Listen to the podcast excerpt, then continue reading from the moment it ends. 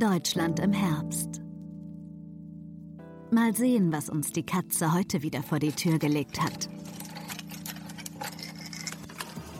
Es sind Tim und Matze und eine der entspannendsten Episoden vom Rote Bar Podcast. Diesmal nimmt uns Matze mit zu einer virtuellen Reise nach Israel und baden gemeinsam in den magischen Salzen vom Toten Meer. Dazu gibt es einen Spaziergang über die Frankfurter Buchmesse mit unserem Comedy-Heiland, dem Bestseller Bolz.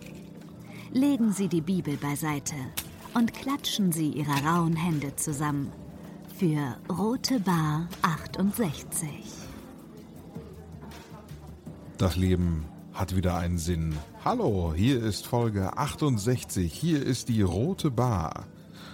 Und zwar jetzt auch easy im Google-Browser hören. Da kann auch Oma mal einschalten, falls sie denn auch schon Internet zu Hause hat.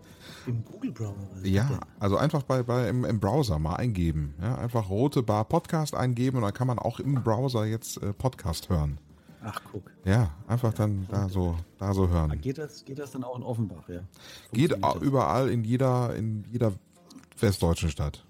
Ost, Ja, Ostdeutsch das ist, Ja, ist, was ist ist, so guck mal. Insel, Insellage eher, ne? Na gut, was soll's. Einen wunderschönen guten Abend auch von meiner Seite, meine Damen und Herren. Herzlich willkommen zur Roten Bar. Ach, wie ist das schön. Hallo, Matze. Hallo, na, eine ganz besondere Woche, die ähm, Buchmessenwoche. Ach ja, so ist es, genau. Entschuldigung, ich habe gerade hier nebenbei noch ein bisschen was zu mir genommen. Du bist ja, Aufputschmittel, du bist quasi Ja. schon in, mitten in den Vorbereitungen. Zur Ausstrahlung läuft die Buchmesse. Jetzt, äh, heute Abend, äh, bist du ja quasi jetzt, äh, bist du aufgeregt. Ist, die Woche fängt jetzt quasi für dich an.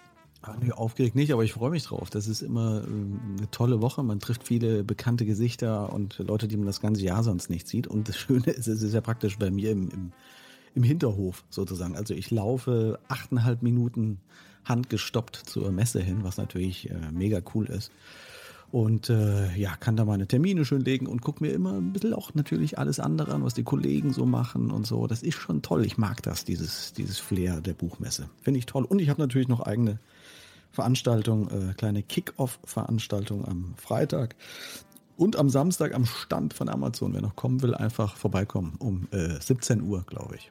Ah, ja, ist jetzt natürlich dann sehr, sehr kurzfristig, aber wir werden dann auf jeden Fall in den, in der nächsten Ausgabe auch mal darüber reden, wie es denn so gewesen ist. Ne? Schön einkuscheln heute Abend äh, in die Folge 68 und ich meine, wir haben ja schon sehr viel über Zonen Randkind, äh, deinen Roman gesprochen, aber ich bin ja, ich bin ja gerade gelandet. Ich bin übrigens gerade, ich bin gerade wiedergekommen. Ich war ja in Israel ähm, vor vor drei Stunden gelandet tatsächlich in Frankfurt. Jetzt nach Köln gedüst wie ein Weltmeister jetzt hier angekommen, schnell nochmal eben die erste Wäsche so in die Waschmaschine rein und äh, die Leitung, ja, die, die Leitung hergestellt nach Frankfurt Damen wieder. Das nennt man Aufopferung für die, für die Sache. Wirklich großartig, Matze. Vielen Dank dafür auf jeden Fall. Ich weiß das sehr zu schätzen, diese Aufopferung.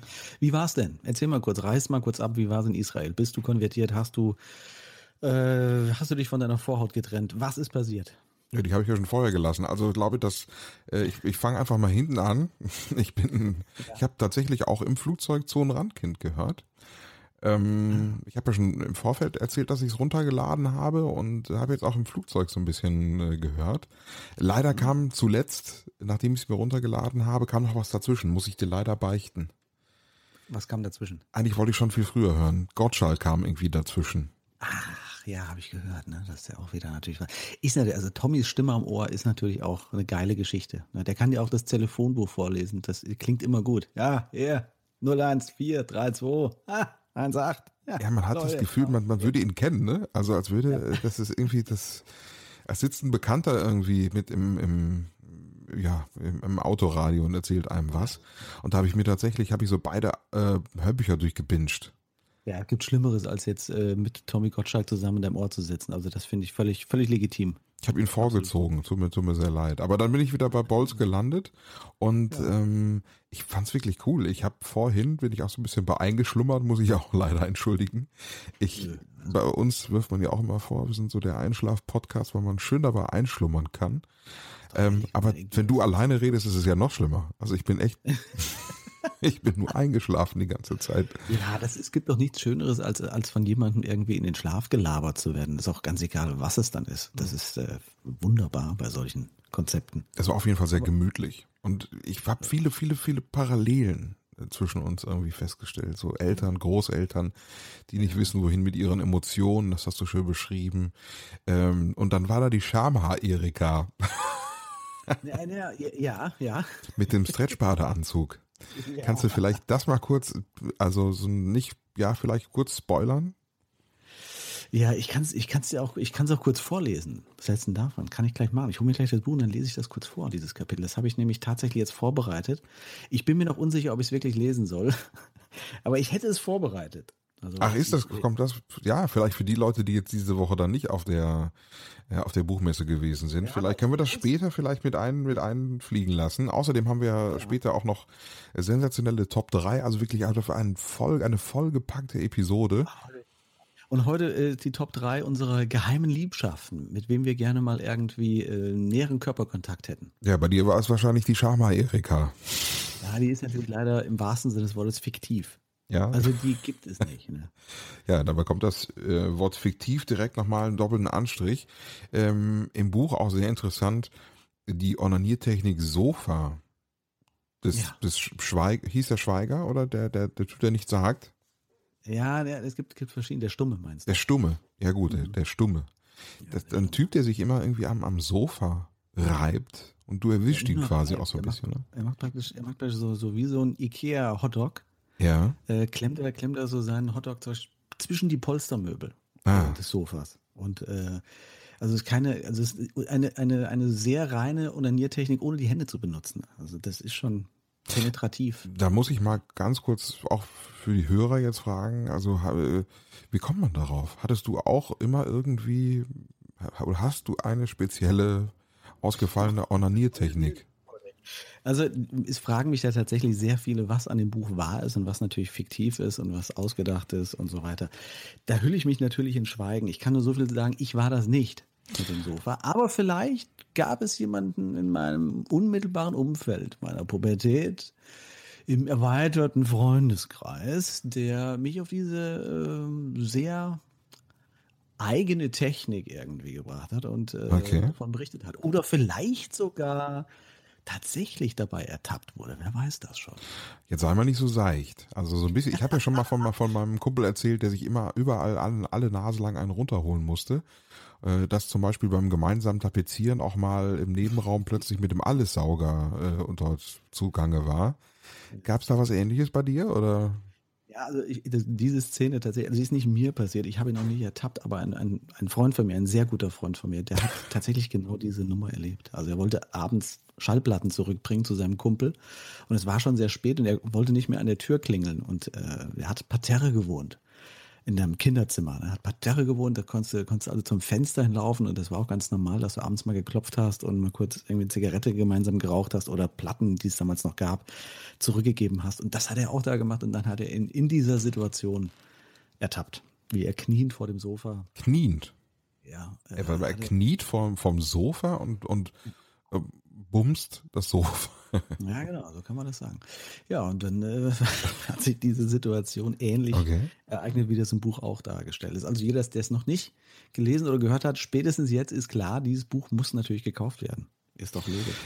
Aber wie hat sie denn insgesamt gefallen? Ich habe bis jetzt äh, ich war schon erschrocken, muss ich sagen, dass, dass es hier nur fünf Sterne äh, gab und so. Ich, ich dachte, was ist hier los? Das, das glaubt mir keiner. Das sieht so gefaked aus bis endlich auch mal jemand eine Ein-Sterne-Rezension abgegeben hat, weil er gesagt hat, äh, die, die, Bandwurmsätze waren ihm doch äh, waren nichts für ihn. Die kannst du kannst du das Schlechte vielleicht kannst du ja mal ein paar Schlechte demnächst vorlesen. Also das wäre mal ganz schön. Es gibt jetzt nur eine. Ach so.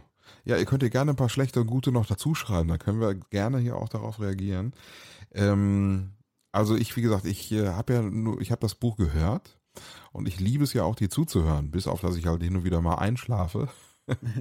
Äh, und da ich ja auch weiß, dass äh, so die eine oder andere Geschichte tatsächlich ja auch von dir erlebt worden ist oder dass es tats mhm. tatsächlich auch äh, Menschen in deinem Umfeld gibt, die dich dazu inspiriert haben, ist es dann halt nochmal geiler. Und der, der Sofa-Onanist, der kann ich mir, da frage ich mich natürlich dann direkt, ähm, hast du dein Sofa gebumst oder ist das, wer ist das gewesen? Ja, das ist natürlich also solche Geschichten. Aber es sind halt auch sehr viele nachdenkliche Sachen, wie zum Beispiel halt, also, ja, wie die emotionslosen Eltern und Großeltern zum Beispiel. Also als da, da ich wollte schon sagen, deine Oma im, im, im Sterben lag, liegt dort oder nach einem Schlaganfall und äh, sie wissen, wissen will, äh, wird das, wird das nochmal was mit ihr und äh, ja, keiner hat irgendwie eine Antwort darauf und Opa sagt dann, ja, finde ich halt damit ab. Ja, ja, also das äh, ist, ist jetzt so nicht passiert, aber natürlich in ähnlicher Form äh, kennt das vielleicht oder fast jeder aus unserer Generation, dass gerade die Männer natürlich ein bisschen, äh, wie nenne ich so schön, äh, emotional entkernt waren. Ne? Also gerade die Großväter und so, die auch Schlimmes noch aus dem Krieg erlebt haben, das war jetzt nicht so ihr Hauptgebiet in der Emotionalität zu fischen irgendwie. Und da haben sie sich wahnsinnig schwer getan, damit natürlich auch solche Dinge zuzulassen. Also hart dem Leben gegenüber, hart sich selbst gegenüber. Das war, glaube ich, so ein bisschen die Devise des Ganzen. Ne? Und das, ähm, ja, ich glaube, da, da können sich sehr viele oder haben ja auch schon sehr, sehr viele geschrieben, dass, dass, äh, dass sie das auch so kennen. Äh, hier gab es auch eine tolle Rezension, ich meine, ich hatte es gerade mal aufgemacht, da steht dann auch, ähm, äh, äh wo steht das denn jetzt? Ja, das, das war so eine tolle Rezension, das fand ich so toll. Da ging es auch um Schwul und so, diese Geschichte ist eine Ebene, die ich gar nicht so stark eigentlich im Blick hatte, aber natürlich freut es mich, wenn da Leute sowas für sich rausziehen. Mhm. Äh, und dass die Männer eben genau in diesem, in dieser, in dieser Zeit, äh, ja, es nicht schaffen, das auszusprechen, was sie eigentlich beschäftigt. Das Ausleben der, der, der Gefühle und so. Das, das, das einfach nicht. Sie selber zu sein. Nicht, ja, genau. Das einfach, äh, man nimmt die Dinge hin. Auch wenn geliebte Menschen um einen herum wegbrechen, wie die eigene Frau, ist es doch angezeigt, äh, dem Leben und der Situation gegenüber Härte zu zeigen, was natürlich völliger Blödsinn ist. Ne? Ja, hier eine Kommunikation, die sich nur noch in bedeutungslosen, in der Abfolge aber streng strukturierten Floskeln ausleben darf. Und wo Gefühle äh, ausgesprochen werden, nicht ausgesprochen werden dürfen. Und das Schwul, das Wort Schwul, die schlimmste Strafe überhaupt bedeutet. Also tolle Sachen hier, tolle Rezensionen. Ich war wirklich sehr angetan, sehr berührt ja, Schön. Also auch mich mhm. erreichen auch einige Mails darüber, wo mir Leute persönlich dann schreiben, finde ich äh, fantastisch, dass das wirklich was in den Leuten bewegt und auslöst, was man sich nur wünschen kann, wo man sich aber nicht sicher ist, wenn man es schreibt. Das ähm, weiß man nicht, ob das so funktioniert, aber es ist super gestartet auch. Es ist jetzt gerade äh, die Woche in die Bild-Bestseller-Charts gestiegen, äh, in die Top 20. Und bei Amazon Klasse. ist es mhm. Nummer eins in Humor. Und das ist natürlich richtig cool. Ja, große Klasse. Und ich glaube, also ich meine, du hast mich gefragt, wie mir das Buch gefällt. Ich äh, habe ja über verschiedene Bücher schon sehr viel gelacht von dir. Aber ich glaube, wahrscheinlich ist das das Buch, was auch von dir auch am meisten Preis gibt. Und ich habe dir auch immer vorgeworfen, mhm. dass du da auch immer, äh, immer viel zu viel, du bist immer den entscheidenden Schritt nicht ja nicht gegangen. Also wenn es dann um Gefühle ging, dann hast du dich auch, auch mal schwer getan und äh, hast dann auch mal an der entsprechenden Stelle irgendwo die Kurve gekriegt, um dann nicht zu emotional zu werden. Mhm. Aber ich finde in dem Buch, äh, da ist es dir doch an einigen Stellen dann doch geglückt, äh, das, Schön, das ja. zu tun. Und weil vielleicht, weil es halt aber auch, äh, ja, vielleicht weil du halt auch von dir selber geschrieben hast, über dich selber geschrieben hast oder zumindest über Personen in deinem Umfeld, weil du die Dinge vielleicht sogar auch einfach nachfühlen kannst. Ja, da magst, da magst du absolut recht haben. Ne? Man, ähm, wenn man Dinge am eigenen Leibe erfährt, beziehungsweise in seinem Umfeld sieht oder von Freunden erfährt, ist es natürlich eine andere Bindung. Auf der anderen Seite ist es dann eigentlich komisch, dass du über die Dinge dann schreibst, wo du doch eigentlich eine größere Hemmschwelle haben müsstest. Ne? Aber, Aber du konntest äh, Emotionen aufrufen, aufrufen zu diesem Thema. So, oder ja, zu diesen ja. Themen. Ne? Äh, es ist auf jeden Fall eine interessante Mischung, weil es natürlich teilweise auch sehr schwere Themen sind und äh, ähm, gerade das eben beschriebene, aber halt auch diese Mischung aus ähm, der Typ, der halt sein Sofa bumst oder halt auch die Beschreibungen irgendwie der früh ähm, sexuellen Erfahrungen in Frankies äh, Jugend also da auch das ja. ist halt irgendwie, da finde ich mich dann halt auch immer wieder. Da gab es auch wieder, immer wieder Sachen, wo ich dachte, ja, das ist, gibt, das ist, ist halt auch damals so, wie ich meine erste Erfahrung, so, dass ich ein BH nicht aufbekommen habe, habe ich stundenlang, habe ich das erste Mal, habe ich versucht BH. Wie war das bei dir? Ja, also du meinst bei anderen aber, hoffe ich, ne? Ich weiß nicht, hast du BHs getragen? Nein, das hat sich gerade so angehört, als ob du deinen nicht auch bekommen würdest. Äh, nein, absolut genau korrekt, was du sagst. Also es gab ja immer die, die, die großen Player konnten es mit einer Hand sogar öffnen. Haben sie zumindest am Schulhof immer äh, damit angegeben. Dass Kann ich heute. So. Und, und völlig, völlig fertig war man dann natürlich, wenn man es endlich konnte irgendwie BHs zu öffnen und dann kam die Zeit der französischen BHs, die vorne zu öffnen waren. Ganz schwierig. Dann hast du da hinten rumgeschraubt wie ein großer, stundenlang am Rücken der Dame, bis die irgendwann sich erbarmt hat und gesagt, du, der geht vorne auf. Kennst du das noch? Ja, ja. Das verwirrt mich immer wieder. Das ist wirklich, das ist ganz schlimm. Warte mal ganz kurz, ich hole mal kurz das Buch jetzt. Das hol jetzt mal, sonst vergesse ich das. Ja, mach das gerne. gerne. Bin ich, bin ich sehr gespannt. Also das, äh, diese Erfahrung mit, äh, mit, mit BHs erstmal, erstmal klar zu kommen, die Technik rauszufinden, da ist man da wirklich als Mann dann auch wirklich sehr, sehr stolz, wenn man es dann wirklich mal raus hat. wenn man die Technik, die Technik raus hat, wie funktioniert das Ganze, dann versucht man dann mit einer Hand und irgendwann dann halt auch mit dem Mund oder irgendwie. Bist du, bist du soweit, ja, ja. Oder halt auch die, die, was du beschrieben hast zum Beispiel, und das kenne ich halt auch, wenn man tagelang seine Hände nicht wäscht, wenn man, ähm, ja, wie hast du das beschrieben? Die Jungs auf dem Schulhof haben irgendwie, äh, ja, den, den, sich tagelang die Hände nicht gewaschen, nachdem sie irgendwie Muschis gefummelt haben. War das richtig? Es ist, es ist eklig, es ist eklig, aber es ist so gewesen. Ich fand es gar nicht so eklig. Ich fand es gar nicht so, eklig. ich habe das auch damals, ich kenne das, ist mal, also meine erste, ich glaube, ich war 14, 15 oder so und äh, sie hatte mich zu sich eingeladen. Ne? Und ich wusste, also ich wusste überhaupt gar nicht mit dieser Situation umzugehen. Auf jeden Fall hatte sie sich irgendwann auf den Couchtisch, ihre Mutter war nicht da, gelegt und ähm, ich sollte doch mal in ihre Hose. Ja. Und dann, dann war meine Hand, meine Hand in ihr, in ihrem Höschen und ich war komplett damit überfordert. Und die war dann so stundenlang gefühlt dort am Rumstreicheln, tatsächlich. Ja. Ähm, an mehr kann ich mich nicht erinnern. Mehr, gut, mehr war da auch nicht. Und ich glaube, das würde sie auch so bestätigen. Das war sehr unbefriedigend wahrscheinlich. Aber ich kann mich noch erinnern, wie ich dann, als es schon hell wurde, mit meinem Fahrrad den Berg runtergefahren bin, wieder nach Hause. Einhändig, denn die andere Hand hatte ich an der Nase. Und ich habe mich, ich habe mir tagelang die Hände nicht gewaschen. Und es gibt heute noch Pflanzen, Bäume, wenn ich die draußen rieche, die riechen ungefähr so wie die Muschi damals.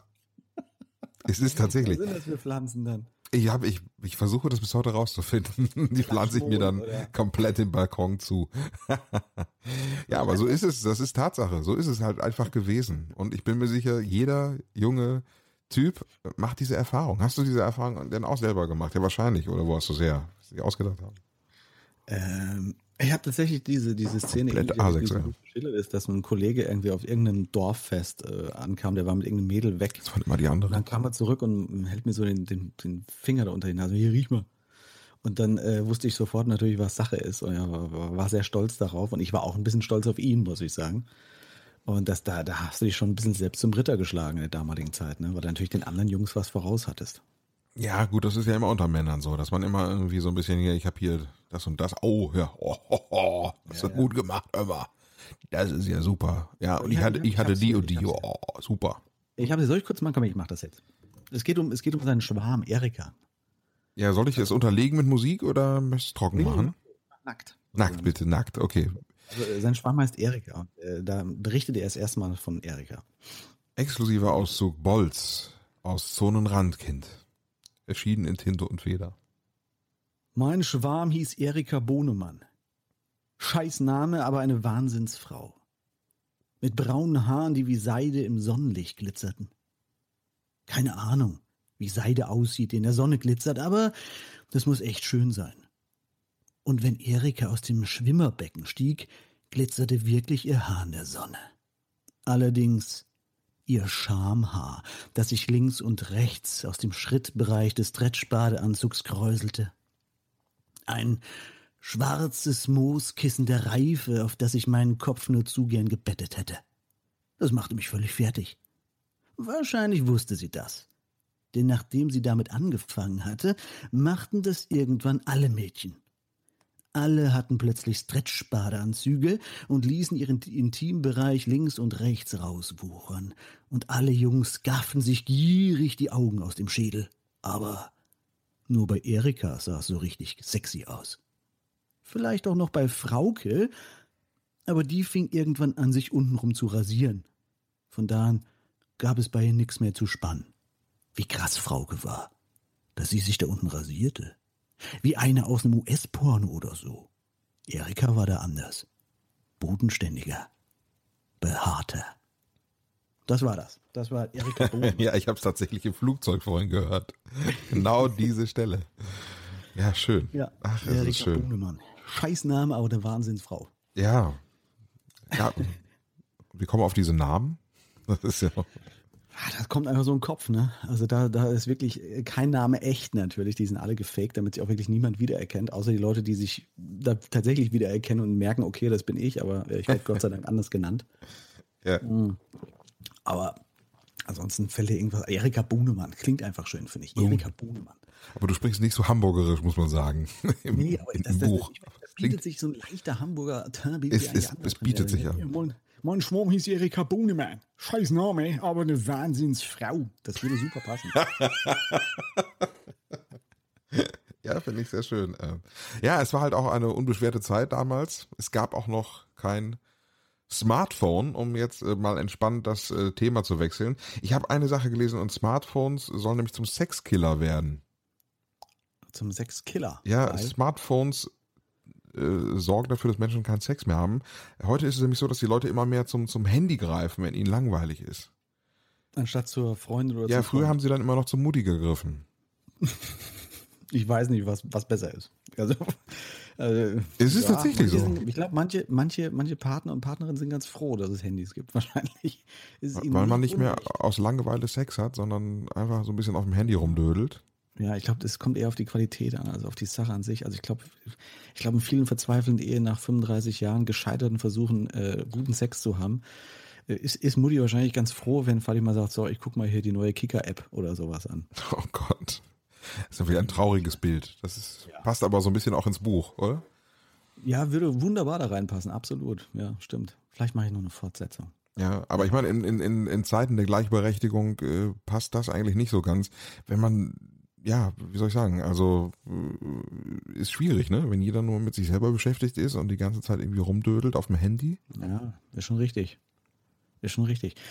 Ja, ja, es gibt ja viele Sachen, wo man, äh, ja, diese Kommunikation insgesamt lässt natürlich sowieso zu wünschen übrig, wenn du nebeneinander abends äh, vom Fernseher sitzt und beide haben dazu noch ihr Handy in der Hand, wo sie natürlich ihre Apps und ihre Nachrichten und sowas tickern, äh, findet halt gar keine Kommunikation mehr statt. Ne? Früher hat man sich wenigstens noch über den gemeinsamen Tatort oder über den, keine Ahnung, über Wetten das unterhalten oder so. Mittlerweile sitzt man zwar auch vom Fernseher, es ist ja so die, die Feuerstelle aus dem aus, aus der Höhle ist ja der Fernseher gewesen in den 80ern, aber selbst das ist heute, glaube ich, eher rückt in den Hintergrund. Ne? Ja, schön, wenn mal ein Tag gar nichts geht. Und äh, da wären wir auch schon direkt in Israel, in Tel Aviv. Ich bin heute aus Tel Aviv gelandet und äh, da gibt es das tatsächlich einen Tag lang mal gar keine elektronischen Geräte, wenn man es denn möchte. Und zwar äh, Yom Kippur ist ein jüdischer Feiertag, der dort in äh, Tel Aviv auch sehr intensiv gefeiert wird. Das heißt also in Tel Aviv an diesem Tag ähm, nicht nur Tel Aviv, sondern auch Jerusalem und so, aber in Tel Aviv, wo ich äh, an diesem Tag gewesen bin, du musst dir vorstellen, ähm, da fährt kein Auto an dem Tag. In der ganzen Stadt ist kein Geschäft auf. Das Fernsehprogramm stellt das Programm ein. Ja, also die Fernsehsender senden nicht an dem Tag. Ach, wirklich? Das ja, wusste ich nicht. Das ist total krass. Also die komplette Stadt ist tot. Äh, und zwar fängt das abends an. Ähm, abends so gegen neun, ja, 18, 19 Uhr, glaube ich, oder nicht, ich glaube im Laufe des Nachmittags schon. Im Laufe des Nachmittags fängt das an, dann siehst du noch so ein paar einzelne Autos rumfahren, aber so gegen 18, 19 Uhr sind die Straßen komplett tot. Das heißt also, dann kannst du anfangen, mit dem Fahrrad auf den Straßen und Autobahnen rumzudödeln, rumzufahren und das ist wirklich schön, weil äh, plötzlich wird es ganz ruhig es wird total entspannt und äh, wir saßen abends auf der äh, auf der Terrasse auf dem Balkon und dann hörst du plötzlich gar nichts mehr. Es ist total still in einer Großstadt. Hörst du nur noch Vögel und Hunde plötzlich heulen. Es ist so ein bisschen äh, wie in diesem Will Smith-Film, in diesem End Endzeit-Film. Ja, wie heißt der denn noch? Ähm, Ihr wisst alle. meinst, ja. Ja, ihr wisst alle, welchen ich meine. Äh, plötzlich hast du das Gefühl, die Stadt ist wie ausgestorben. So ein bisschen Walking Dead-mäßig. Und Gleich was kommen sie hoch und holen dich. dann, Die, die Leute? Die Gläubigen sind wahrscheinlich zu Hause und beten. Und ähm, die, die nicht gläubig sind, die fahren draußen Fahrrad, die sieht man draußen mit Elektrorollern äh, rumdüsen. Nee, obwohl die Elektroroller funktionierten ab abends nicht mehr. Äh, am beeindruckendsten fand ich es tatsächlich am, äh, am Tag dann selber. Also wie gesagt, abends fing das an. Aber am nächsten Morgen, als wir dann rausgegangen sind, es war ein, äh, ein strahlender Sonnentag.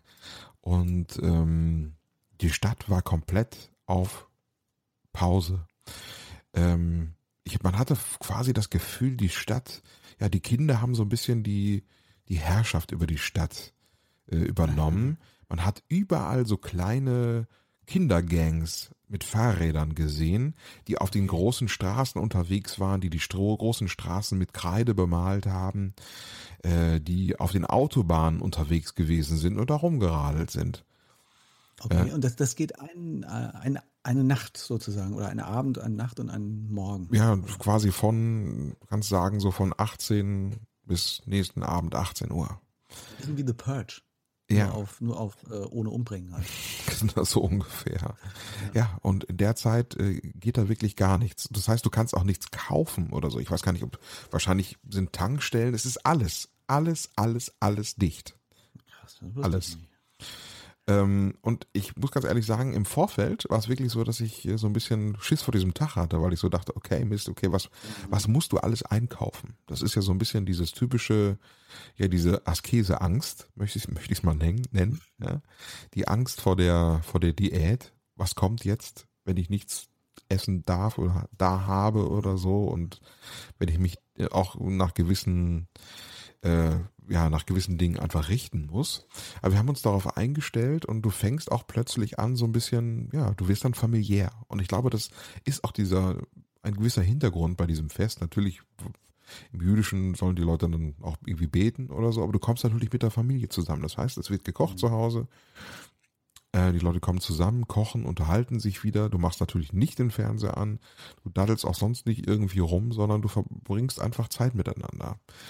Ähm, viele gehen auch auf ein Date, ja, und treffen sich irgendwie. Ähm, Kinder spielen draußen, wie gesagt, miteinander. Und das war wirklich so unglaublich beeindruckend. Noch nicht mal Elektroroller sind gefahren, weil das ist ja Business. Ähm, die Straßen voller Fahrradfahrer. Und es wird auch nicht als Belastung wahrgenommen oder dass die Leute da keinen Bock drauf haben, sondern die finden das auch gut, ne? Wahrscheinlich. Oder gibt es da irgendwelche Leute, die sagen, "Hey, das ist ja scheiß Tag, ich würde aber gerne lieber zocken oder so?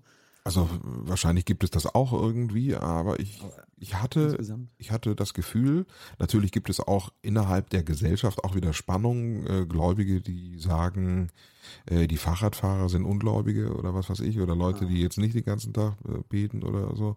Aber äh, ich hatte das Gefühl und ähm, ich kann auch nur von mir sprechen, ähm, am Tag selber habe ich das sehr als sehr angenehm empfunden und auch ich war sehr überrascht, dass ich es dann doch sehr angenehm fand. Also auch fast nachahmenswert. Denn in Deutschland, wenn man sich hier überlegt, wie Weihnachten so gefeiert wird, da ist das ja auch, Weihnachten ist total hektisch, selbst am, am Heiligen Abend und am ersten, zweiten Weihnachtstag äh, selbst. Da ist ja auch ständig, die Leute hängen vorm Fernseher, ziehen sich irgendwie Sachen rein, dödeln mit dem Handy rum, äh, rennen von Termin zu Termin ähm, holen sich vielleicht noch schnell was an der Tanke oder so, es ist auch alles auf und, und ja, weiß ich nicht. Also gehen vielleicht noch Heiligabend vormittags irgendwie in große Geschäfte und kaufen da ein. Also es ist diese, diese Ruhe, einfach mal ein Full Stop, den gibt es nicht. Und äh, die Idee eines Full Stops, irgendwie finde ich sie seitdem unwahrscheinlich reizvoll. Ja. Ja, finde ich auch interessant. Also man muss sich manchmal, glaube ich, auch so dazu zwingen, einfach mal auf Stopp zu drücken. Das erinnert mich so ein bisschen an diese Tage in den 70ern, wo die Autobahn nicht benutzt, äh, äh, Ja. diese- keine Autos benutzt werden. Autofreier Sonntag. Es war im Prinzip wie so ein autofreier, autofreier Sonntag. Also sind viele Einzelne sind rumgefahren, so Ärzte, Krankenwagen, Polizei, Die sind dann auch mal so zwischen den Leuten äh, über die Autobahn gefahren, aber du konntest im Prinzip über die Autobahn würde, ich habe mir gerade überlegt, ob ich das, ähm, wie ich das finde und ich glaube, ja, das, ich, ich, ich glaube, ich fände das gut. Also ich fände es nicht nur gut, sondern ich kann mir gut vorstellen, dass man das auch durchführen würde und dass man das zelebrieren würde. Kann ich mir gut vorstellen. Warum nicht? Ich, wahrscheinlich wird es sogar so weit kommen. Aufgrund von, von irgendwelchen Mangel, der immer mehr auftaucht in der Welt an, an irgendwelchen Dingen, äh, Rohstoffen etc., könnte ich mir vorstellen, dass sowas auch mal Wobei das natürlich eine andere Geschichte ist, wenn es aus, aus Zwang geschieht oder aus so einer Überzeugung, aus so einem Glaubensding heraus. Aber prinzipiell äh, könnte ich mir das für mich persönlich gut vorstellen. Du wahrscheinlich genauso, du hast ja schon gesagt, ne, dass du das auch. Ich kann es mir sehr gut vorstellen. Und ich hätte es vorher nicht gedacht. Also ich musste auch diesen Tag erst spüren, um es mir dann wirklich vorstellen zu können. Ja. Und es war ja halt Und? auch, ja. Nee, sag du es mal. Ja, es war ähm, natürlich auch ein, ein sehr besonderer Tag, ein besonderer Feiertag. Nun gab es ja auch den, den Anschlag in Deutschland an dem, an, genau an diesem Tag.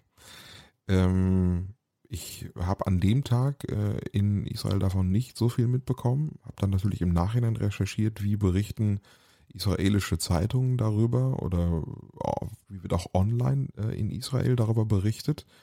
Ähm, und die haben zum Beispiel auch Bilder vom Täter gezeigt mhm. äh, und vom, von den Opfern gezeigt und ähm, haben auch ein Tätervideo gezeigt online. Das hat mich doch stark überrascht. Welches denn? Wo er da hinter dem Auto steht und schießt? Ja, wie, die einfach sein Ego-Shooter-Video mit Helmkamera. Ach, das, tatsächlich das, ja. Das habe ich auf einer israelischen, äh, auf der auf der Website einer israelischen äh, Tageszeitung äh, gefunden. Dann habe ich dann so ein bisschen ja, ein paar Artikel durchgelesen, auch Artikel über die AfD, wie die, es gibt ja auch ähm, ja so Pro-Israel-Bewegungen innerhalb der AfD, die natürlich auch in Israel sehr kritisch äh, mhm gesehen werden und äh, ja, es ist auf jeden Fall ein sehr interessanter Zeitpunkt gewesen. Äh, wie, wie, wurde denn berichtet darüber? Wurde da äh, in Bezug auf Deutschland irgendwelche alten Bilder wieder herangezogen oder, oder wie wurde ob, objektiv darüber mm, berichtet? Objektiv, also es hat mich jetzt nichts überrascht. Also ich habe mich auch mal in die Kommentarspalten äh, reingeklickt, auch da hat mich wenig überrascht. Äh, ich musste einmal schmunzeln, weil jemand ähm, äh, irgendwas geschrieben hat. Ähm, äh, ich, ich, glaube, die, die Frau, die dort umgebracht wurde, die, da, da, schrieb jemand dazu, ja, wahrscheinlich hat sie sich darüber beschwert, dass der Attentäter auf dem Gehweg geparkt hat. Typisch Deutschland. So. Ja. Also, man, könnte man so stehen lassen. Es war halt, ist typisch, es war wie wenn du woanders auch in Kommentarspalten oder auf, auf äh, Seiten äh, dich umschaust. Ähm, ja, und es ist insofern natürlich auch ein bewegender Trip für mich, denn ich habe natürlich in Jerusalem, wo ich auch gewesen bin, äh, Yad Vashem besucht. Mhm. Die äh, Holocaust-Gedenkstätte, das war natürlich. Ja, da haben mich vorher. einige, einige, einige Fragen erreicht, deswegen habe ich das auch gepostet. Ähm, mhm. Du hattest, glaube ich, nie wieder unter, unter dem Foto mit rote Bar und du hast, du hast, Entschuldigung, du hast da auf einer Bank gesessen, aber äh, viele haben das nicht zugeordnet und dachten, das ist jetzt das letzte Mal oder nie wieder rote Bar. Ah. Und haben tatsächlich mich angeschrieben und gesagt, äh, hört ihr auf? Habt ihr aufgehört? Und ich, so, ich wusste jetzt gar nicht, was los ist. Aber ja, der Mats hat doch was gepostet bei Rote Bar, nie wieder. Und dann habe ich erst das Foto gesehen. Und äh, du hast, hattest den Ort markiert, glaube ich, ne? Und ja. dann, wusste ich Bescheid und so, aber das haben viele gar nicht gesehen, dass du den Ort markiert hattest. Und viele haben gedacht tatsächlich, dass du jetzt äh, aus, aus der roten Bar raus bist, irgendwie dem Prass mit mir gebrochen hast und äh, jetzt einsam auf einer Parkbank sitzt und dich in den Schlaf weinst. nee, kann man, glaube ich, hier sagen. Es geht, es geht weiter. Ähm, ja, ähm, tatsächlich dort bin ich äh, zum ersten Mal gewesen. Ähm, und es war unwahrscheinlich berührend. Es war unwahrscheinlich bewegend, weil es natürlich noch mal viel näher gewesen ist. Du hast ja vor kurzem erzählt, du warst in Auschwitz. Mhm. Ähm, und da fand ich es äh, für mich sehr bewegend, weil du ähm, als Deutscher natürlich da nochmal eine ganz besondere Rolle spielst. Du bewegst dich da zwischen, zwischen äh, Israelis, zwischen Juden und ähm, fühlst dich die ganze Zeit auch so ein bisschen schuldig, während du da hm, rum, rumspazierst. Und genau dieses Gefühl, was ich da auch hatte in Auschwitz. Rechts, links neben dir große Gruppen auch an jungen israelischen Soldaten, teilweise auch mit äh, Maschinengewehren, die dort irgendwie eine Tour machen durchs Museum mit Maschinengewehr ist da so normal offensichtlich.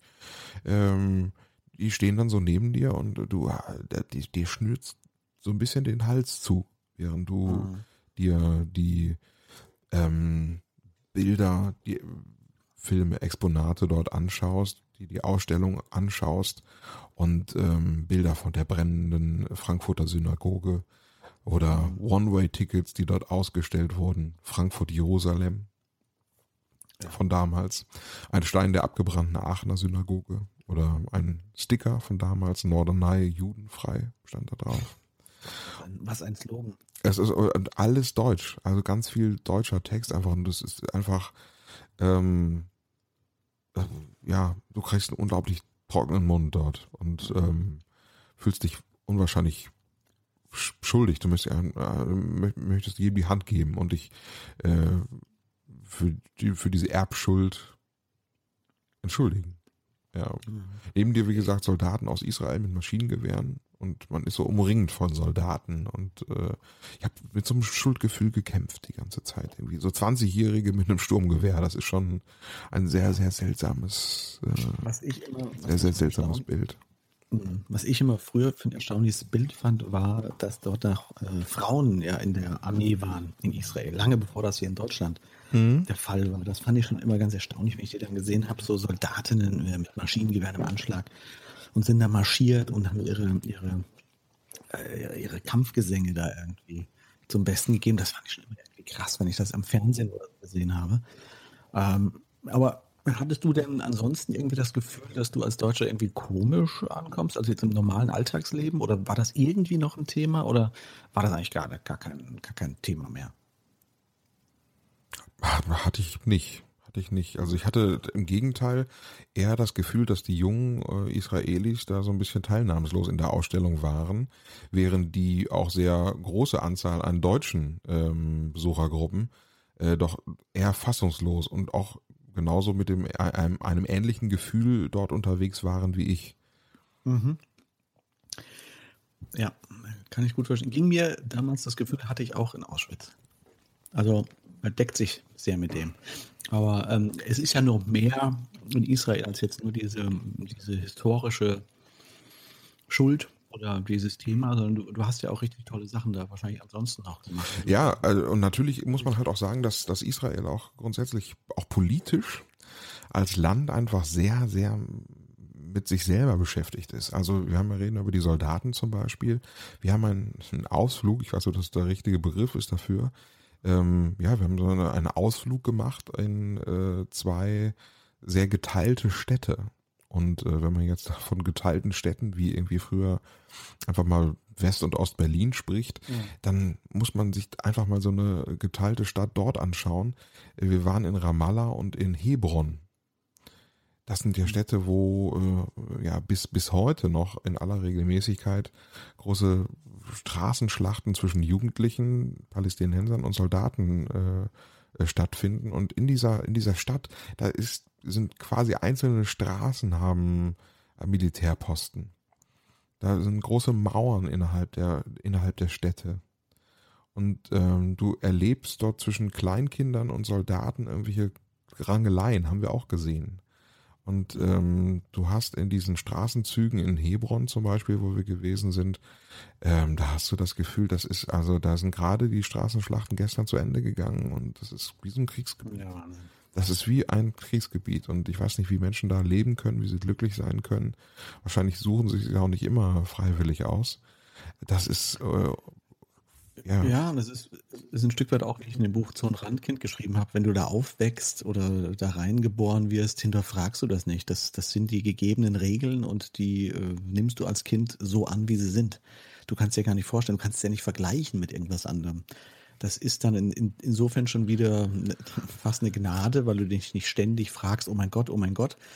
Aber die wird es wahrscheinlich erst dann bewusst, wenn du da mal rauskommst und von außen den Blick drauf hast oder sich irgendwie geschichtlich sowas ereignet wie damals äh, der Mauerfall, als die Grenze fiel. Spürst du die Freiheit? Oh mein ja. Gott, was war das denn überhaupt? In was für einer Situation haben wir denn da gelebt? Wie krass war das eigentlich? Das kann ich mir da sehr gut vorstellen in so geteilten Städten.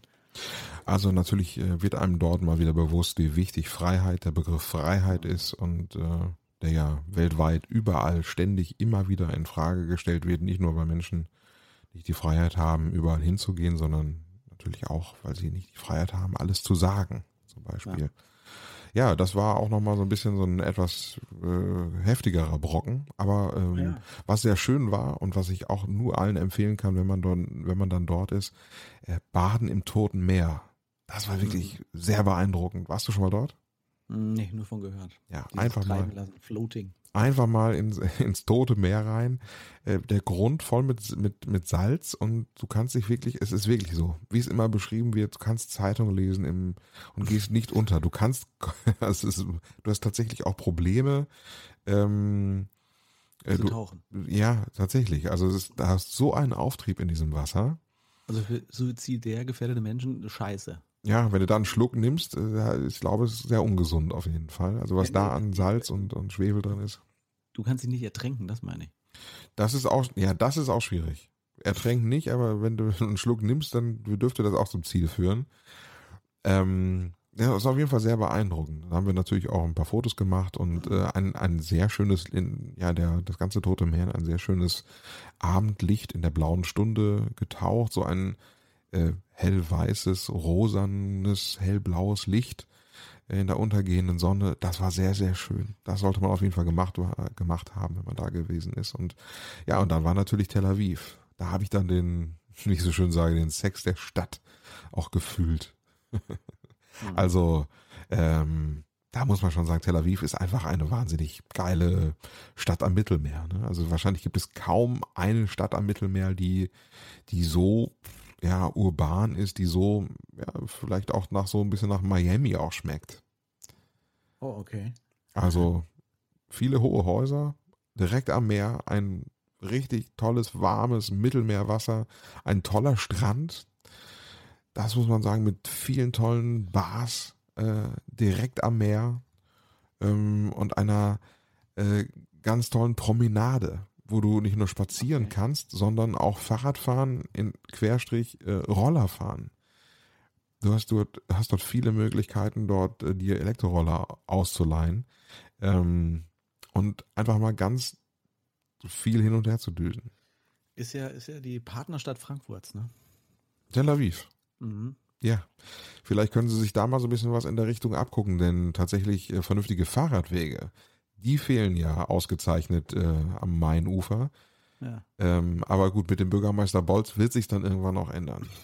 Oder zum in, in, Partnerschaft mit, mit, mit Peter Feldmann. Ich, ich habe noch, hab noch eine Frage äh, zur, zur letzten Folge so zusammengekoppelt. Hast du denn vor Ort deine, deine, deine Eiskugelabhängigkeit irgendwie ein bisschen in den Griff bekommen oder ausleben können? Eins von beiden. Ähm, man muss dazu sagen, ja. Matze hängt an einem Löffel und hat äh, bestellt immer zehn Kugeln Eis mit Sahne. Und äh, das ist schwer davon wegzukommen, hast du gesagt. Ja, ich, also natürlich ist das Eis in Tel Aviv, da gibt es nicht so viele schöne, tolle Eisdielen. Ich habe aber, unser, weil unser Reiseführer äh, nach Ramallah und Hebron uns das empfohlen hat, der mit dem T-Shirt Yalla Yalla, ähm, das wohl beste Eis in Ramallah habe ich gegessen.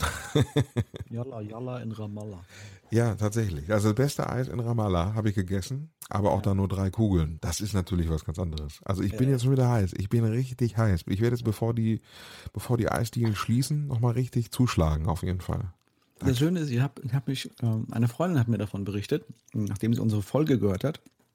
Und äh, wir haben darüber gesprochen im Telefonat. Sie meinte, du, äh, das, das kenne ich äh, total, was der Matze davon erzählt hat. Das mache ich auch immer. Das ist eine, eine, sehr schöne Dame, sehr schlank und so. Sie sagt, wenn sie sich bestellt beim normalen Lieferservice, nicht beim Eis, sondern beim normalen Liefers Lieferservice, hat sie auch so einen Tick, dass sie den Fernseher im Hintergrund immer extrem laut dreht, damit es sich nach vielen Leuten anhört im Hintergrund, wenn sie bestellt. Weil sie bestellt sich dann immer ein bisschen mehr, als sie normal bestellen würde. Bestellt sich dann irgendwie eine Pizza, noch Pasta und irgendwie noch was dazu damit sie es eben so anhört, als wären da ganz viele Leute im Raum, damit, damit es nicht so blöd klingt für sie. Was ist mit euch denn los? Das ist genau der Effekt, den du auch hattest. Aber das ist interessant. Das hat auch nichts irgendwie mit dick oder dünn zu tun, wie viel jemand isst. Oder ich meine, ich, ich esse echt total wenig, außer Eis halt.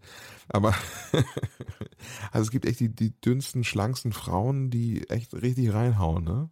Ja, aber es ist anscheinend so ein Ding, wo sagt, nee, das ist mir ein bisschen unangenehm. Wie du dann, dann ganze Löffel dazu gibst für die Kinder. Für die Familie. Das ist so geil. Das ist so herrlich. Oh Gott. Ja, ich, äh, ich, ich sag mal so, bei, bei Löffeln ist es ja wirklich auch dann auch sehr charmant. Gerade wenn du sagst, irgendwie unten Sahne, oben Sahne, mögen die Kinder, mögen Sahne und Soße, mögen sie auch. Oh, eine, für Kinder habe ich noch. Ich war die Woche im Struffelpeter-Museum. Das hat nämlich aufgemacht hier in Frankfurt. in Ach, der neuen guck. Altstadt. ja. Struffelpeter-Museum. Heinrich Hoffmann. Und wenn du dir das mal anguckst, wieder denkst du, alter Vater, ey, was hat man da?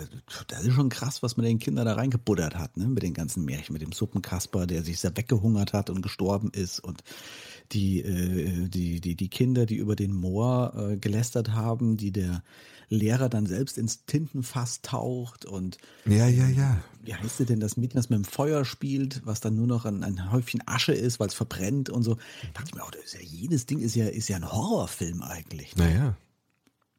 Ist schon extrem gewesen, dachte ich. Junge, Junge, Junge. Hast du dein Lieblingsmärchen?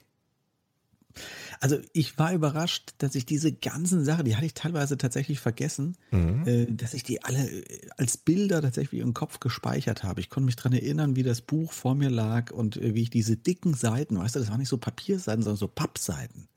Ja, wie ich die so gewendet habe und mir diese ganzen ähm, Reime und Märchenreime von Heinrich Hoffmann ein, reingefahren habe. Also Struffelpeter natürlich klar, aber auch die anderen, die es da eben gab. Und dachte, ja, das, das ist geil. Und ich habe dann erkannt, dass, ähm, ich meine, das wusste ich auch schon vorher, dass meine Gedichte, die ich schreibe, schon sehr große Ähnlichkeit von der Rhythmik haben, von Hoffmann, aber auch äh, von Wilhelm Busch. So, Wurdest du inspiriert? ja, ja, ja, schon. Hat sie anscheinend irgendwo in die DNA reingesetzt. Aber ich dachte, oh, warte, das ist schon heftig, was da teilweise so äh, erzählt wurde den Kindern. Und das ist ihm auch vorgeworfen worden. Da wird auch davon berichtet in dem Museum, dass das halt viel zu hart für Kinder ist.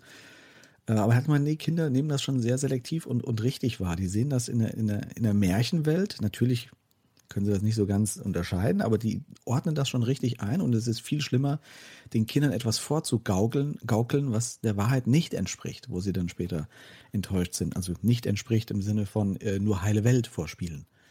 Sagte der Erwachsene. Ja, ja, gut. Ich kann es doch, ich kann das ein Stück weit nachvollziehen. Ich würde es sogar genauso sehen. Also die ganzen Märchen, die man kennt, sind ja furchtbar brutal. Ich glaube, da haben wir auch schon mal drüber gesprochen. Das stimmt. Ist nicht so, dass man als Kind da wahnsinnig Schaden von genommen hätte. Könnte ich jetzt nicht. Als Kind nimmst du es tatsächlich anders wahr, weil du es auf eine andere Art und Weise in dir aufnimmst als als Erwachsener, der sofort die, die, die Schablone der, der, des, des wahren Lebens dran legt Ja. und, und sofort vergleicht und das ist ja hart und das ist ja brutal und ja wie das und das. Nee, Kinder machen das, nehmen das selektiver wahr. Die sehen das in Bildern eben. Ne? Ich kann es verstehen, dass es da auch kritische Stimmen gibt, aber ich kann das auch nachvollziehen, die Argumentation von Heinrich Hoffmann, dass er sagte, nee, äh, Kinder darf man das auch zumuten, das ist schon okay, solange man das in so einer spielerischen Form vorgibt und das schön gemalt ist. Er hat das übrigens, er war ja eigentlich Arzt. Er war eigentlich, glaube ich, Psychiater oder sowas, ne? Und äh, hat eigentlich ein Buch für seinen, für seinen Sohn gesucht, ein Kinderbuch, und hatte nichts Gescheites gefunden. Und dann hat er selbst diese Geschichte geschrieben für seinen Sohn, weil er nichts Adäquates gefunden hatte. Und so kam das erst zustande mit dem Struffelpeter, äh, was er auch unter einem anderen Namen geschrieben hat, weil es ihm auch peinlich war, dass er als Arzt äh, praktisch so, so ein Kinderreimbuch herausbringt. Und dann wurde es immer bekannter, wurde immer berühmter, immer besser verkauft. Und dann äh, hat er es irgendwann unter seinem richtigen Namen veröffentlicht. Aber liest man das heute noch Kindern vor oder ist das eher so? Also, also ich habe keine Kinder, ich kann da schwer was zu sagen. Ich glaube schon, dass das ein zeitloses Ding ist, aber ähm, ich weiß es nicht, keine Ahnung. Also da wurde auch die Geschichte und die Bilder der Struffelpeter-Historie aufgezeichnet. Es hat sich ja immer verändert ein bisschen, auch die Zeichnungen und so. Und da gab es auch teilweise furchtbare Sachen aus dem Dritten Reich und so, also ganz schlimme Dinge natürlich. Ähm, aber das entwickelt sich, glaube ich, immer so ein bisschen mit der Zeit. Da gab es auch so Anime-Sachen aus Japan und so. Also äh, ist schon verrückt, kriegt man vielleicht gar nicht so mit. Aber ich, bin- ich- glaube, ich würde das schon meinen Kindern erzählen. Ich bin ja so ein Bilderbuch-Freak, ne? Also ich, ich was ich Mhm. immer geliebt habe, war Ali Mitgutsch, äh, so Wimmelbilder in unserer Stadt, bei uns auf dem Dorf. Oh ja. Mhm. Da kannst du stundenlang kannst du gucken. Ich auch. Auf dem Bauernhof, Winterlandschaft, auf dem, am See. Oh ja. Habe ich Ja. auch geliebt, tatsächlich. Könnte ich heute noch mir angucken, stundenlang. Ja, ich, ich, auch, ich liebe es auch, könnte ich auch. Riesengroß. Ich, ich, ich, war ja in Hamburg, ich war in Hamburg für, für die Vorstellung von dem Buch und äh, da war ich in dem Miniaturmuseum. Ach, warst du da? Wunder, Im Wunderland. Ja, Miniaturwunderland. Und ich bin eigentlich nicht so, ich dachte, gut, da fahren ein paar äh, Eisenbahnen rum irgendwie, H0 oder keine Ahnung, ich kenne mich da nicht so aus. Aber das war ja der Knaller. Das ist ja unfassbar. Das ist ja tatsächlich wie Wimmelbilder. Und du kannst da eigentlich ewig lange stehen und entdeckst immer wieder neue Details, dass da eine Landschaft aufgebaut ist und im Sonnenblumenfeld siehst du dann auf einmal irgendwie so ein, so ein Pärchen, was sich dort liebt und in dem Bach liegt eine Leiche, da kommt die Polizei angefahren, eine Wasserleiche wird da irgendwie untersucht. Also unfassbar, was für Details äh, es dort gibt. Also jeder, der mal in Hamburg ist, äh, bitte anschauen, ist eine richtig geile Geschichte. Das Miniaturwunderland im, äh, im, wie heißt das da? Hafen City, ne? Ist das? Genau. Mhm. Ja, ja, Speicherhafen. Ne? Augen für das Besondere haben, das ist das Schöne. Ja. Und wirklich fantastisch. Alle 15 Minuten wird's wird's Nacht und dann gehen die Lichter diesen ganzen Dingern an und dann äh, kommt ein Gewitter. Also es ist wirklich, ich war, war sehr beeindruckt. Mehr vom, als vom Udo Versum, wo ich auch drin war. Dieses, interaktive Museum. Udo Versum. Allein der Name ist einfach geil. Meine sehr verehrten Damen und Herren, vom Udo Versum jetzt zu dem Höhepunkt unserer heutigen äh, Ausgabe. Möchtest du kurz einen Trommelwirbel machen? Achso, ich dachte, jetzt kommt wieder das High-End-Intro, was du da auf Tasche produzierst. Ja, das kommt dann auch. Aber so, ich dachte, du machst ja. einen Trommelwirbel. Äh, ich mache einen Trommelwirbel, Achtung. Trommel, Trommel, Trommel, Trommel, Trommel, Trommel, Trommel, Trommel, Trommel, Trommel. Bitte zurücktreten. Meine sehr verehrten Damen und Herren, liebe Podcast-Nation, Sie haben darauf gewartet. Hier kommen sie. Die oft kopierten und selten erreichten Top 3 von Tim und Matze. Geheime Liebschaften, das sind heute unsere Top 3. Eine Sünde wert. Mit welchen Frauen würden wir gerne mal? Aktuell bekannte oder auch inzwischen schon nicht mehr bekannte und vergangene. Ich bin sehr gespannt. Herr Bolz soll einfach mal anfangen mit seiner Nummer ja. drei. Komm. Meine Nummer drei äh, ist für mich eine der sexiest woman alive. Die ist, äh, ist mittlerweile, glaube ich, in die 50 müsste sein oder sowas. Äh, oder fast schon 60, muss ich gleich nochmal nachschauen. Äh, Monica Bellucci. Monica Bellucci, allein der Name klingt schon nach einem Blowjob, finde ich. Monika Bellucci. Bellucci, Bellucci. Monika Bellucci. Eine Frau, die klasse Erotik und Aura verbindet wie keine andere. Ich erinnere mich da an den Film Der Zauber von Malena. Kennst du das? Nee. Bitte anschauen. Der Zauber von Malena, wie eine Frau nur mit Blicken und hochgezogener Augenbraue dich komplett faszinieren kann. Äh, da geht es praktisch um so eine umgedrehte Lolita-Geschichte. Es ist, glaube ich, Zweiter Weltkrieg. Die Männer aus dem Dorf sind alle äh, an der Front. Und äh, es herrscht Männermangel in dieser Stadt. Ne? Und äh, es ist, ein, glaube ich, ein 13-jähriger Junge, der ihr total verfällt und, und sie anhimmelt und toll findet. Also wirklich eine unfassbar attraktive, hübsche, tolle Frau, die eine tolle Haltung hat auch. Also für mich, Monica Bellucci, äh, würde ich morgen direkt äh, einziehen. Bellucci. Finde ich sehr, sehr schön. Ja, ich habe überlegt, ob ich die Mädels aus Eis am Stiel, Eis am Stiel ja übrigens auch in Tel Aviv gedreht worden, ne? Diese. Oh, kann ich was zu erzählen? Ja? Wolltest du es noch kurz gibt's, einschieben? Ja, komm, mach mal. Ja, gibt es eine Neuverfilmung. Gibt es eine Neuverfilmung von Eis am Stiel und äh, ein Freund von mir spielt da mit. Ach was? Ja. Also ich werde dir berichten, vielleicht, äh, wenn es mir irgendwie passt, lade ich den mal ein. Das gibt, was macht der da für, in Israel gedreht oder was? Er hat aber mit diesem, wie heißt der denn? Saki, Saki Dings. Saki Neu? Ja, genau, der, der, der, der bei Big Brother mit dabei war, okay. Da hat er jetzt neulich ein Bild gepostet irgendwie. Ich glaube, der spielt auch wieder mit oder sowas als Person. Und äh, ja, der Kollege spielt da tatsächlich mit in der Neuverfilmung. Ich bin Ach, gespannt, wenn es kommt. Also ich, ich sag Bescheid, dann laden wir den mal ein oder machen wir so ein kleinen, kleines Special oder sowas. Ja, eine Freundin von mir sagte tatsächlich, ach toll, du fährst nach Israel. Das habe ich immer so geliebt, wegen Eis am Stiel. Meine, mein Platz drei, ich, ich konnte mich nicht so, ich war, ich war, ja, ich war mir nicht so, also ich habe ja immer, ja, die junge Brigitte Bardot. ah. Die junge. Ja. Die, die, die, die ältere ist ja auch politisch fragwürdig geworden, aber die junge, so von der Optik, ja. die junge. Ja, ja, ja, ja. Würdest du das ich, unterstreichen? Bin ja, bin ich bei dir? Total. Ich kann, ich kann mich auch, also eins, zwei oder drei ist heute eigentlich alles bei mir, ist alles, alles Top 1 irgendwie. aber kann ich, kann ich absolut verstehen. Ja. Ja, ja. Ich habe eigentlich auch, ich habe eigentlich auch mehrere sogar noch. Genauso wie die junge Brigitte Bardot. Äh, die junge, ähm, was hast du gerade gesagt? Brigitte Bardot. Brigitte Bardot. Äh, wie, wie hieß denn der andere? Ah, wie hieß denn die, die, die dunkelhaarige Italienerin? Bin ich denn bescheuert? Ähm, oh Gott.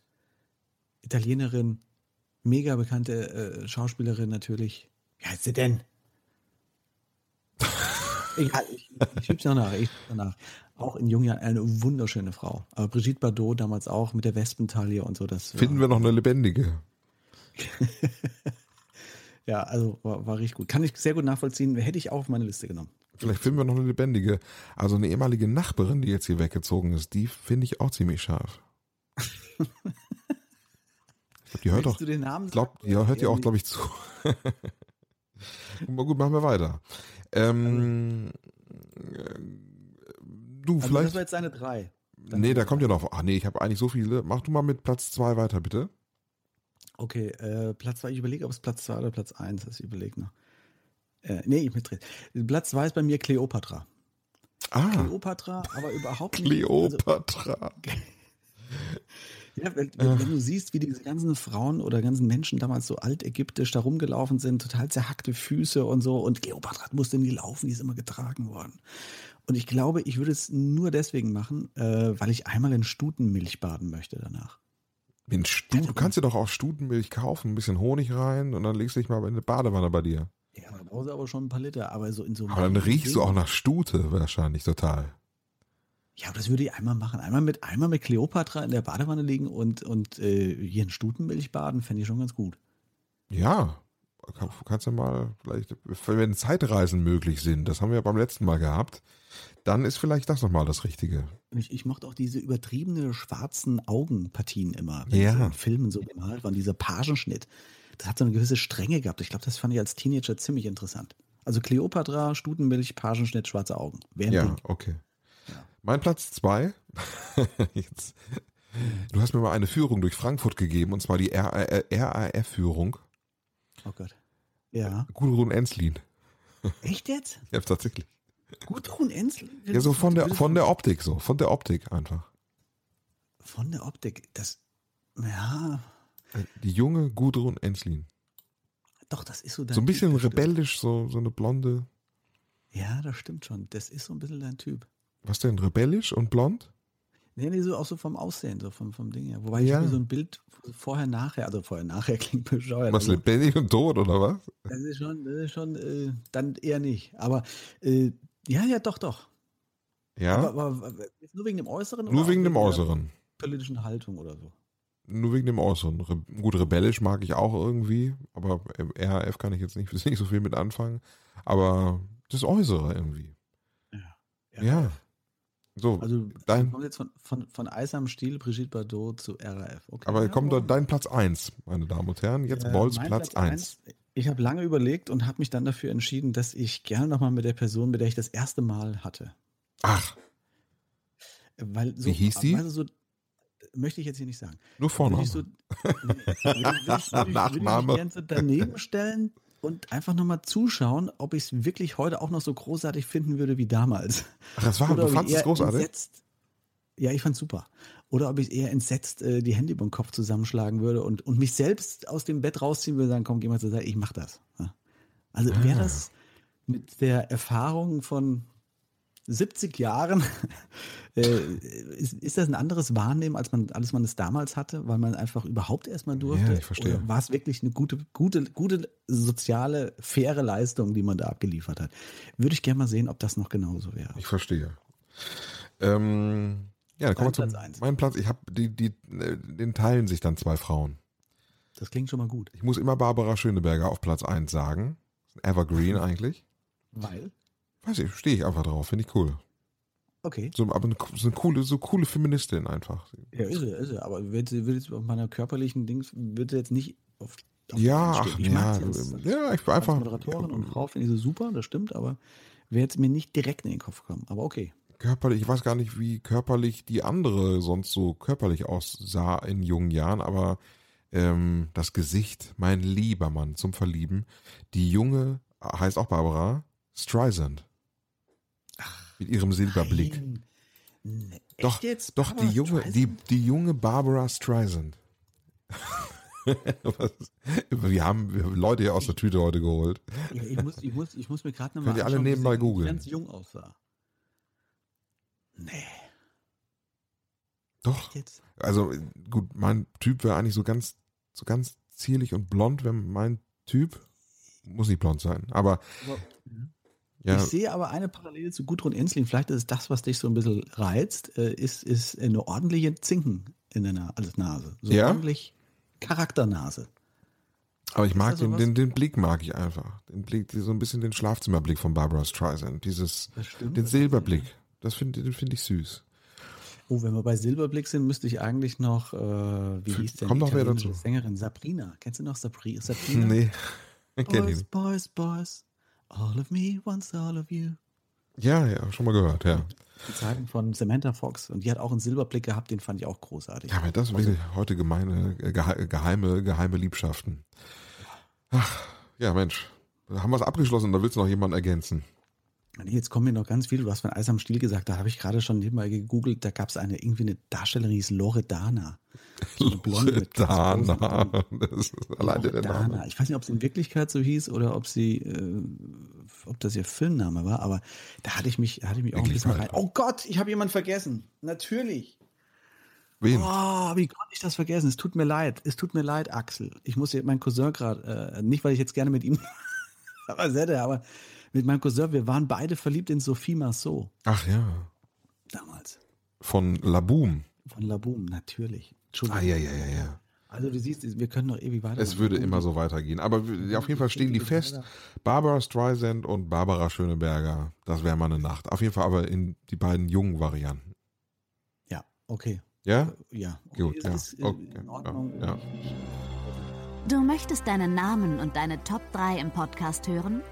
Schreib den Jungs bei Instagram an Rote Bar Podcast oder mail at rotebar.de. Von wem waren eigentlich die Top, Top 3 heute? Weißt du es eigentlich? Hast du es noch irgendwo stehen? Nee, aber das war ein Vorschlag tatsächlich. Toll. Ja. Natürlich verkackt. Also wir haben fürs nächste Mal habe ich hier auch irgendwo was. Jetzt bin ich wieder am rumscrollen. Ich weiß nur noch mal, ich weiß nur noch, äh, dass es äh, ein Vorschlag gewesen ist. Moment, ich muss mal, ich guck mal gerade, ne? So, ja, mal. Äh, so. Ähm, von Björn. Björn? Aha. Björn. Äh, und zwar, ähm, in welche Filme würden wir gerne einsteigen? Oh. Er hat wahrscheinlich den, den Film Die Einsteiger mit Thomas Gottschalk. Hat sich Thomas Gottschalk vielleicht in seinem Hörbuch daran erinnert? Ich weiß es nicht. Da gab es mal so einen Film, da ist der in irgendwelche Filme eingestiegen. Ja, Vielleicht ist das. Aber auf jeden Fall, in welche Filme, wo würden wir gerne mitspielen? Also so richtig, welche, welche, welche Filme würden wir uns gerne fahren quasi? Das soll also beim nächsten Mal hier unser, unser ich habe Thema sein. einen Vorschlag bekommen. Ich weiß nicht mehr von wem. Ich kann es nochmal nachlesen. Es waren drei Dinge, äh, die wir beim Hausbrand mitnehmen würden. Am Hausbrand. Ja. Oh Gott. Drei Dinge wären es am wichtigsten, wenn das Haus brennen würde. Oh Gott, das ist, das ist eine Ja, schreckliche was, Wenn wir uns Vorstellung. auch mit Thomas Gottschalk austauschen, wenn die Mühle unterm Arsch weggebrannt ist. Ja, die Hausratversicherung würde ich mitnehmen. Nicht wie- wie- Das Dokument. Meine Frau, hat, meine Frau hat auch, was hat sie mitgenommen? Das war doch auch so witzig. Hat irgendwie das toll im Auto stehen lassen. aber das Katzen. Die. Katzen hat sie mitgenommen. Ja. Ja. Ja, Wir werden uns noch entscheiden auf jeden Fall. Aber bitte schreibt weiter, macht uns Vorschläge äh, und wir werden das umsetzen. vielen Dank fürs Zuhören. Das war die Ausgabe 68, eine der entspanntesten Ausgaben der seit Erfindung des Podcasts. Wir haben alles drin gehabt, von, von, äh, von, von Sofas, Vögeln bis über Tel Aviv und äh, Holocaust-Denkmal. Was, was, also einen größeren Spagat kriegt man kaum hin. Bis hin zu Barbara Streisand. Mein Gott, alles drin. Alle waren drin, werden alle verlinkt. Barbara Streisand und auch Gudrun Enslin kann dann auf ihrem Instagram-Channel direkt wieder retweeten, meine Damen und Herren. Das war's legen sich hin, gute Nacht und wenn sie immer noch wach sind, dann ziehen sich vielleicht noch das Hörbuch Zodenrandkind von Tim Bolz rein. Gibt es zum Beispiel bei Amazon zu kaufen und bei Audible dann zum Anhören. Gute Nacht, ciao, tschüss, hier aus Köln. Tschüss.